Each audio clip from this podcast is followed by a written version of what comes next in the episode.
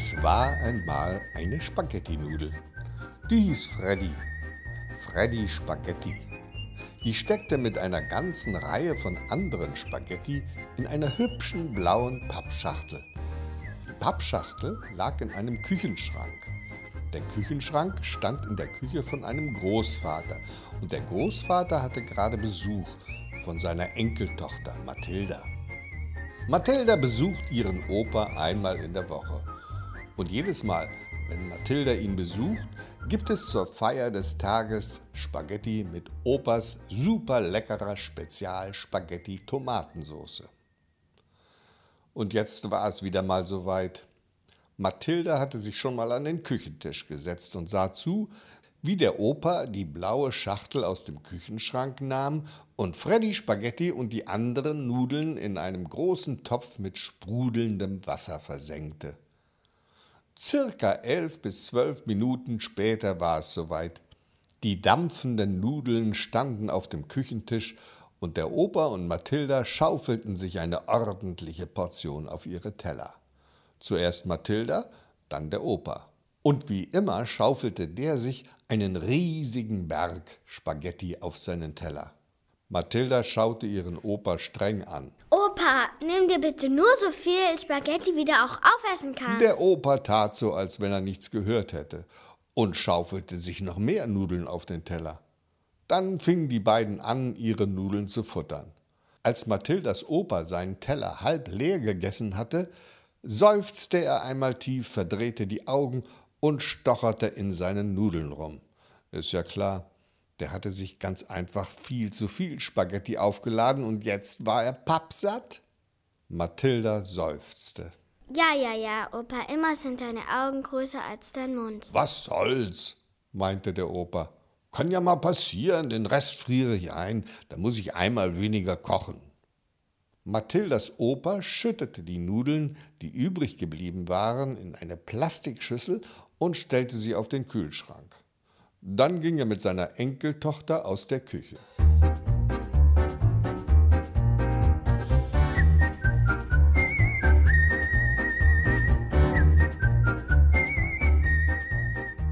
In der Plastikschüssel auf dem Kühlschrank herrschte derweil eine ziemliche Aufregung. Nudeln mögen das nämlich gar nicht, wenn sie nicht gegessen werden. Besonders eine der Spaghetti-Nudeln war stinksauer nämlich Freddy. Freddy Spaghetti. Mir reicht's, ich hau ab. Direkt neben ihm lag sein bester Freund Toni. Toni Spaghetti. Was willst du? Abhauen? Wieso das denn? Da schwimmt man stundenlang im kochenden Wasser rum. Jetzt übertreib mal nicht. Stundenlang ist ja wohl leicht übertrieben. Du meinst minutenlang. Von mir aus auch minutenlang. Das ist schnurzegal. Die Sauerei ist doch, dass sie uns erst kochen und dann futtern sie einen nicht mal auf. Die beiden kannten sich schon, seit man sie damals in der Nudelfabrik in den hübschen blauen Nudelkarton gepackt hatte. Da drin hatten sie die ganze Zeit nebeneinander gelegen und waren die besten Freunde geworden. Ich weiß gar nicht, was ihr wollt, meinte eine dritte Nudel. Ich fand das toll, gekocht zu werden. Ich auch. Das ist einfach irre, wenn man nach ein paar Minuten so schön weich wird. Einmalig. Und wenn ein dann das sprudelnde Wasser hin und her wirbelt. Und was haben wir davon? Einfrieren will er uns. Nee, Leute, darauf habe ich keinen Bock. Und damit krabbelte Freddy über den Rand der Plastikschüssel und schlängelte sich über die Arbeitsplatte vom Kühlschrank. Warte doch mal. Was hast du denn jetzt vor? fragte sein Freund Toni. Ich mache das, was ich schon immer mal machen wollte. Freddy hatte nämlich schon immer davon geträumt, ein berühmter Detektiv zu werden. Wie oft hatte er sich mit seinem Freund Toni darüber unterhalten. Immer wieder hatten sie von furchtbaren Verbrechen gehört, denen unzählige Nudeln zum Opfer gefallen waren.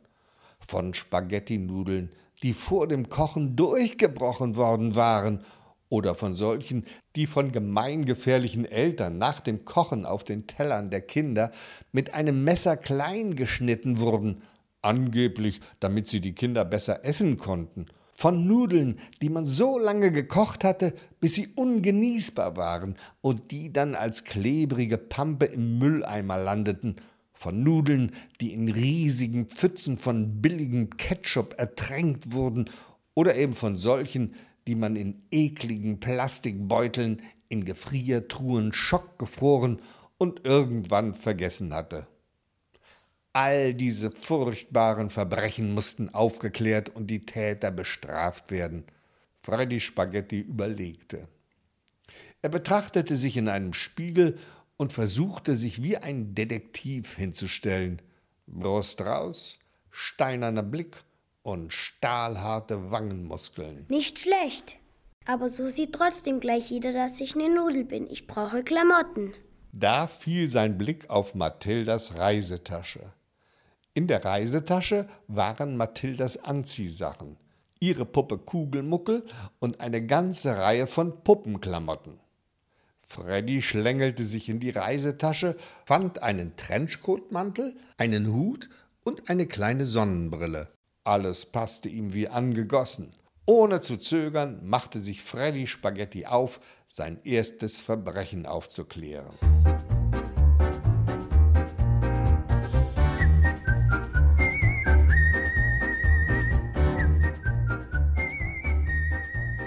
Als er aus dem Haus schlüpfte, hörte er mit einem Mal eine Frau, die mit einer lauten Stimme rief: Schnullis, komm zu mir, komm sogleich zurück. Na, wo sind denn meine Schnullis? Bei Freddy schrillten sämtliche Alarmsirenen. Da stimmt doch was nicht.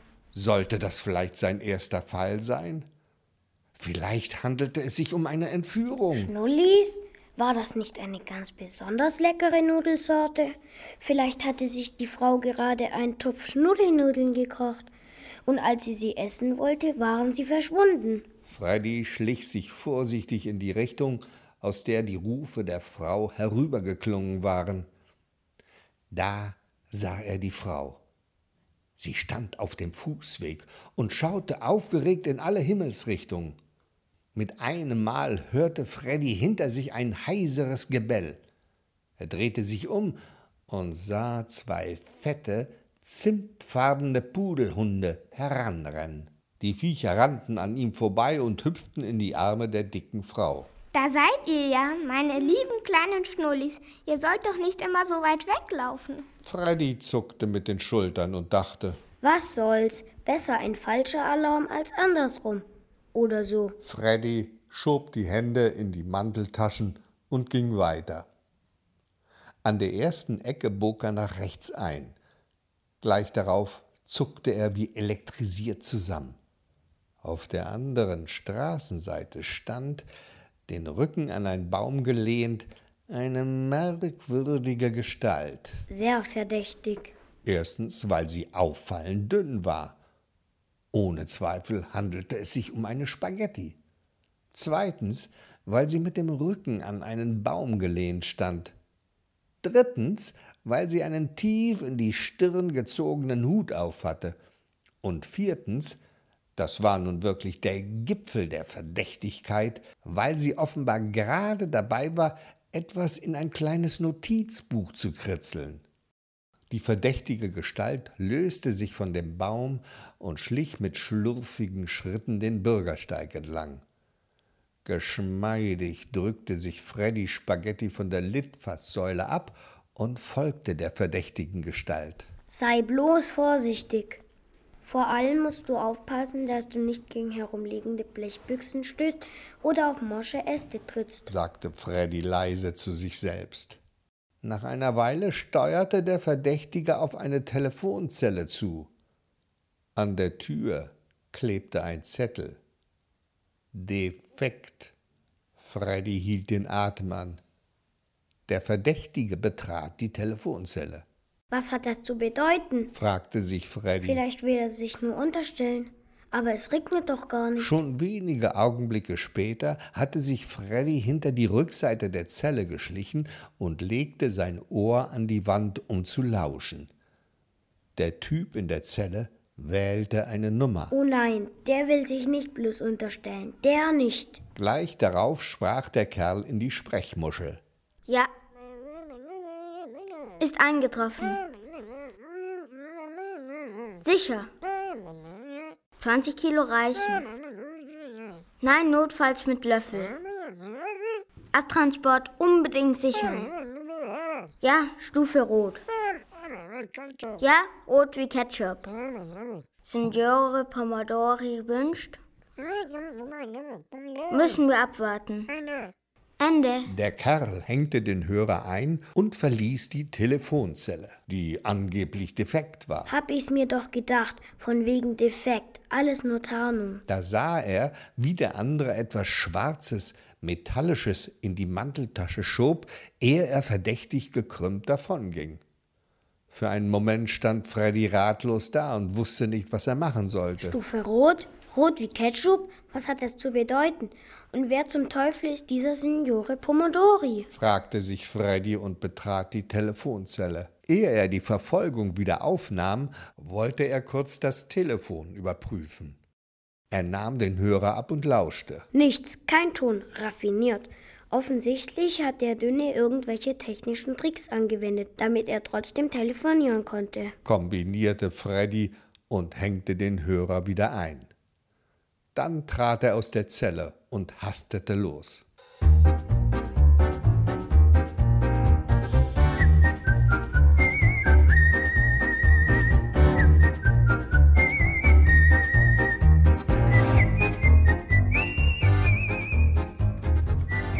Als er an einer Haustür vorbeikam, ging diese auf und Freddy prallte mit einer mordsmäßig dicken, übergroßen, geriffelten Rigatoni-Nudel zusammen.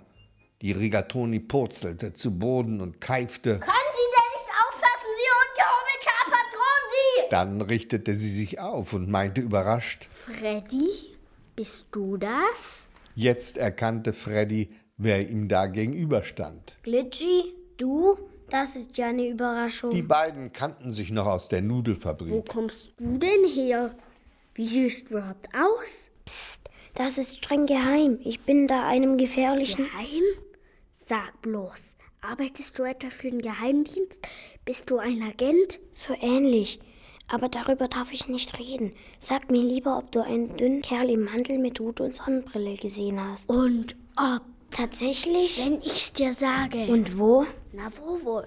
Hier. Was? Na sicher. Und wo ist er hin? Nirgends. Hä? Weil er direkt vor mir steht. Freddy seufzte. Glitchy, verdammt nochmal, das ist kein Spaß. Es handelt sich um einen äußerst gefährlichen Verbrecher. Hast du ihn gesehen oder nicht? Ja, reg dich nicht so auf. Gerade eben, als ich die Treppe runterkam. Da kam mir einer entgegen, der sah fast genauso aus wie du. Freddy bedankte sich bei der Rigatoni und betrat das Haus. Vorsichtig schlich er den Flur entlang, bis er die Treppe erreichte. Wo war der Gangster geblieben? War er unten in den Kellerräumen oder ist er die Treppe nach oben gestiegen? Da sah er, dass die Tür zum Hinterhof halb geöffnet war. Vorsichtig näherte sich Freddy der Tür. Als er den Hinterhof betrat, verspürte er im Rücken ein seltsames Gefühl. Ein Gefühl, das ihm sagte, Da ist jemand hinter dir. unmerklich verlangsamte er den Schritt. Dabei drehte er ein wenig den Kopf. Da sah er eine dünne Gestalt mit hochgeschlagenem Mantelkragen, einer Sonnenbrille und einen tief ins Gesicht gezogenen Hut. Offensichtlich hatte der Kerl den Spieß umgedreht und war nun hinter Freddy her, Nur keine Panik. sagte sich Freddy und versuchte so locker wie möglich zu bleiben. Er bog um eine Hausecke und stoppte. Vorsichtig drehte er sich um. Es war nichts zu sehen. Er atmete einmal tief durch und ging weiter. Nach weiteren 27 Schritten huschte er hinter einen Mauervorsprung und lunzte vorsichtig zurück. Da war er. Der Dünne. Der bückte sich gerade, und es sah so aus, als wenn er seinen Schuh zubinden würde. Was für ein billiger Trick. Tut so, als wenn er sich den Schuh zubindet. Dabei hat er gar keine Schuhe an. Freddy zog den Kopf zurück und überlegte. Ich muss ihn irgendwie abschütteln, aber wie? Er hörte, wie der Dünne langsam näher kam. Da sah Freddy etwa zwei Meter entfernt eine kleine Kellerluke. So schnell es ging, sprang er hinein, verschloss die Luke über seinem Kopf und stolperte eine kleine Treppe hinunter. Es brauchte ein paar Sekunden, bis sich seine Augen an das düstere Dämmerlicht gewöhnt hatten. Freddy war in einem muffigen Keller gelandet. Er stand erst einmal regungslos da und lauschte hinauf zur Luke. Stille. Offensichtlich hatte er es geschafft, seinen Verfolger abzuschütteln. Nachdem er eine Minute gewartet hatte, tastete sich Freddy weiter. Zuerst einen langen, düsteren Kellergang entlang, dann eine morsche, schiefe Treppe nach oben. Er öffnete eine Tür und stand im Hausflur. Langsam öffnete er die Haustür und schaute vorsichtig durch einen kleinen Spalt nach draußen. Verdammter Mist! Zischte Freddy und zog die Haustür schnell wieder zu. Als wenn ich es geahnt hätte. Genau in dem Augenblick, wo Freddy durch den Spalt nach draußen geschaut hatte, bog nämlich der Dünne um die Ecke und kam die Straße in Richtung Haustür entlang. Freddy lauschte an der Tür. Er hörte, wie jemand auf mehrere Klingelknöpfe drückte und dann an die Haustür klopfte. Freddy hastete los. Er wollte wieder runter in den Keller. Da war es schön dunkel. Da konnte er sich gut verstecken und abwarten, bis der Typ verschwunden war. Oder vielleicht konnte er ihn da unten sogar schnappen und festnehmen. Aber als er zu der Kellertür kam, musste er feststellen, dass sie sich nicht öffnen ließ. Das Klopfen an der Haustür wurde lauter. Freddy zögerte nicht länger und rannte die Treppen nach oben. Hoffentlich gibt es einen Dachboden, wo ich mich verstecken kann. Als er im ersten Stock ankam, hörte er unten den Türsummer brummen. Die Haustür wurde geöffnet und jemand betrat eilig den Hausflur. Freddy rannte so schnell er konnte die Treppe nach oben. Als die Treppe zu Ende war, stand er vor der Dachbodentür. Zum Glück war die Tür nicht abgeschlossen. Freddy öffnete die Tür und betrat den Dachboden. Er sah sie sofort. Mitten auf dem Dachboden stand eine Bucatini-Nudel auf einer Leiter und versuchte nervös, irgendetwas an einem Dachbalken zu befestigen. Die Bucatini-Nudel hatte eine etwas zu große Hose an, die ihr dauernd vom Hintern zu rutschen drohte, was die Nudel natürlich noch nervöser machte, denn sie musste die Hose immer wieder hochziehen, was sie eigentlich nicht wollte, weil sie ja eigentlich dabei war, irgendetwas am Dachgebälk anzubringen. Als die Bucatini Freddy sah, stampfte sie mit dem Fuß auf und fluchte Verdammt nochmal, jetzt klotz nicht so romantisch wie eine verliebte Eiernudel. Hilf mir lieber mal. Freddy war verwirrt. Ich? Na sicher. Oder siehst du hier noch jemand außer uns beiden? Freddy blickte sich um und wollte der nervösen Nudel auf der Leiter erklären, dass er leider keine Zeit hatte, weil er von einem gemeingefährlichen, dünnen Verbrecher verfolgt wurde, der im Treppenhaus auf ihn lauerte aber bevor er dazu kam, motzte die Bucatini-Nudel ihn an. Na los, nun mach schon. Los, komm auf die Leiter. Ich hole eben meine Knarre, damit ich dieses Mistding hier fertig machen kann. Freddy musste schlucken. Knarre fertig machen? Was hatte die nervöse Bucatini vor? Und was war mit dem Dünnen? Der müsste doch schon längst die Treppe heraufgekommen sein. Stand er vielleicht vor der Dachbodentür und wartete nur auf eine günstige Gelegenheit? Freddy war mal wieder ratlos. Er stieg auf die Leiter, fasste mit beiden Händen das merkwürdige Ding und hielt es fest. Die nervöse Bucatini stieg fluchend von der Leiter und ging zur Dachbodentür. Sie drehte sich noch einmal um und hob drohend den Finger. Keine Bewegung, klar? Und schon war sie verschwunden. Freddy lauschte ihr einen Moment hinterher.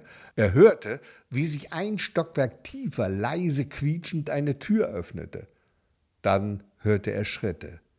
Die Schritte kamen die Treppe herauf. Es waren sehr zielstrebige Schritte, Schritte, die nichts aufhalten konnte. Erschrocken und mutlos stand Freddy auf der Leiter und begann zu zittern. So wie es aussah, war er geliefert. Knarrend öffnete sich die Dachbodentür. Da stand der Dünne. Seine rechte Hand hatte er in die Manteltasche gesteckt. Die Tasche beulte sich spitz in Richtung Freddy aus. Freddy musste schlucken und starrte wie gebannt auf die Ausbeulung der Manteltasche. Eine Pistole und sie ist direkt auf mich gerichtet. Freddy war sich sicher, dass sein letztes Stündlein geschlagen hatte. Der Dünne kam langsam näher. Als er nur noch ein paar Meter entfernt war, blieb er stehen, zog seine rechte Hand aus der Tasche und richtete den Lauf einer kleinen, schwarzen, glänzenden Pistole auf Freddys Kopf. Dann drückte der Dünne ab. Ein feiner, dünner Wasserstrahl schoss aus dem Lauf und traf Freddy direkt auf die Nase. Freddy wäre vor Schiss beinahe von der Leiter gefallen. Der Dünne begann zu lachen. Dabei nahm er die Sonnenbrille ab und schob den Hut zurück. Und da erkannte Freddy, wer der Dünne war. Sein Freund Toni. Du? Mann, Toni, hast du sie noch alle? Was soll der Scheiß? Toni lachte weiter schallend und hielt sich den Bauch. Wieso Scheiß? Das war doch stark, oder nicht? Wie in einem richtigen Krimi.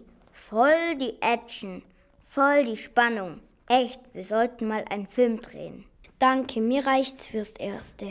Was machst du da überhaupt auf der Leiter? Keine Ahnung, da war so ein Typ, der hat mich vollgequatscht von wegen Knarre und Wehen fertig machen und so. Ich verstehe kein Wort. Los, komm da runter. Ich kenne eine nette Pizzeria ganz in der Nähe. Da gehen wir erstmal einen Espresso trinken. Okay? Los, jetzt komm. Freddy zuckte mit den Schultern und ließ das Ding los. Es krachte scheppernd auf den Boden. Dann stieg er von der Leiter und verließ mit Toni den Dachboden. Als sie unten an der Haustür waren, hörten sie von oben aus dem Dachboden eine wütende Stimme. Das gibt's ja wohl nicht. Dieser verdammte Mistkerl haut der einfach ab. Na warte, der kann was erleben. Freddy und Toni sahen zu, dass sie wegkamen.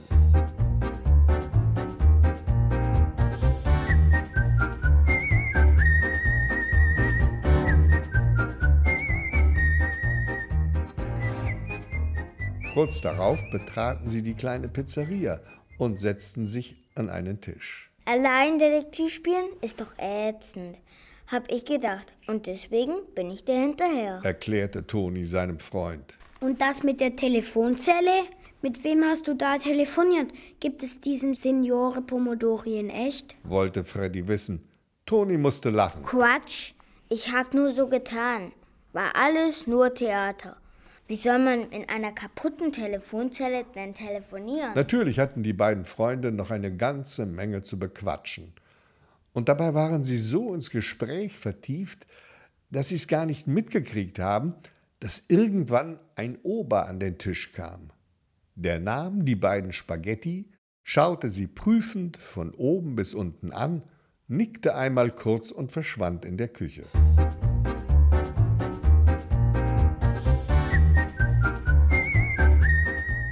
Was er da in der Küche wohl mit den beiden Nudelfreunden gemacht hat? Vielleicht hat er sie ja in einen großen Topf mit heißem Wasser geworfen, in dem noch eine ganze Reihe von anderen Spaghetti-Nudeln herumschwammen. Und wer weiß, vielleicht hat er schon kurz darauf ein Gast in der Pizzeria eine Portion Nudeln bestellt. Und vielleicht waren ja dann bei den Nudeln, die diesem Gast serviert wurden, auch Freddy und Toni dabei. Aber es kann natürlich auch durchaus sein, dass der Gast gar nicht zu viel Hunger hatte und dass er deswegen seine Nudeln nicht aufgegessen hat. Und wer gehörte natürlich zu den Spaghetti, die der Gast übrig gelassen hatte? Klar, Freddy und Toni. Und bevor der Ober kam und den Teller mit den übrig gebliebenen Nudeln abräumen konnte, schlängelten sich Freddy und Toni über den Tellerrand, schlitterten über die Tischplatte, hangelten sich an einem Tischbein nach unten und schlüpften in ein Mauseloch unter der Sitzbank. Und da unten haben sie natürlich noch jede Menge aufregende Abenteuer erlebt.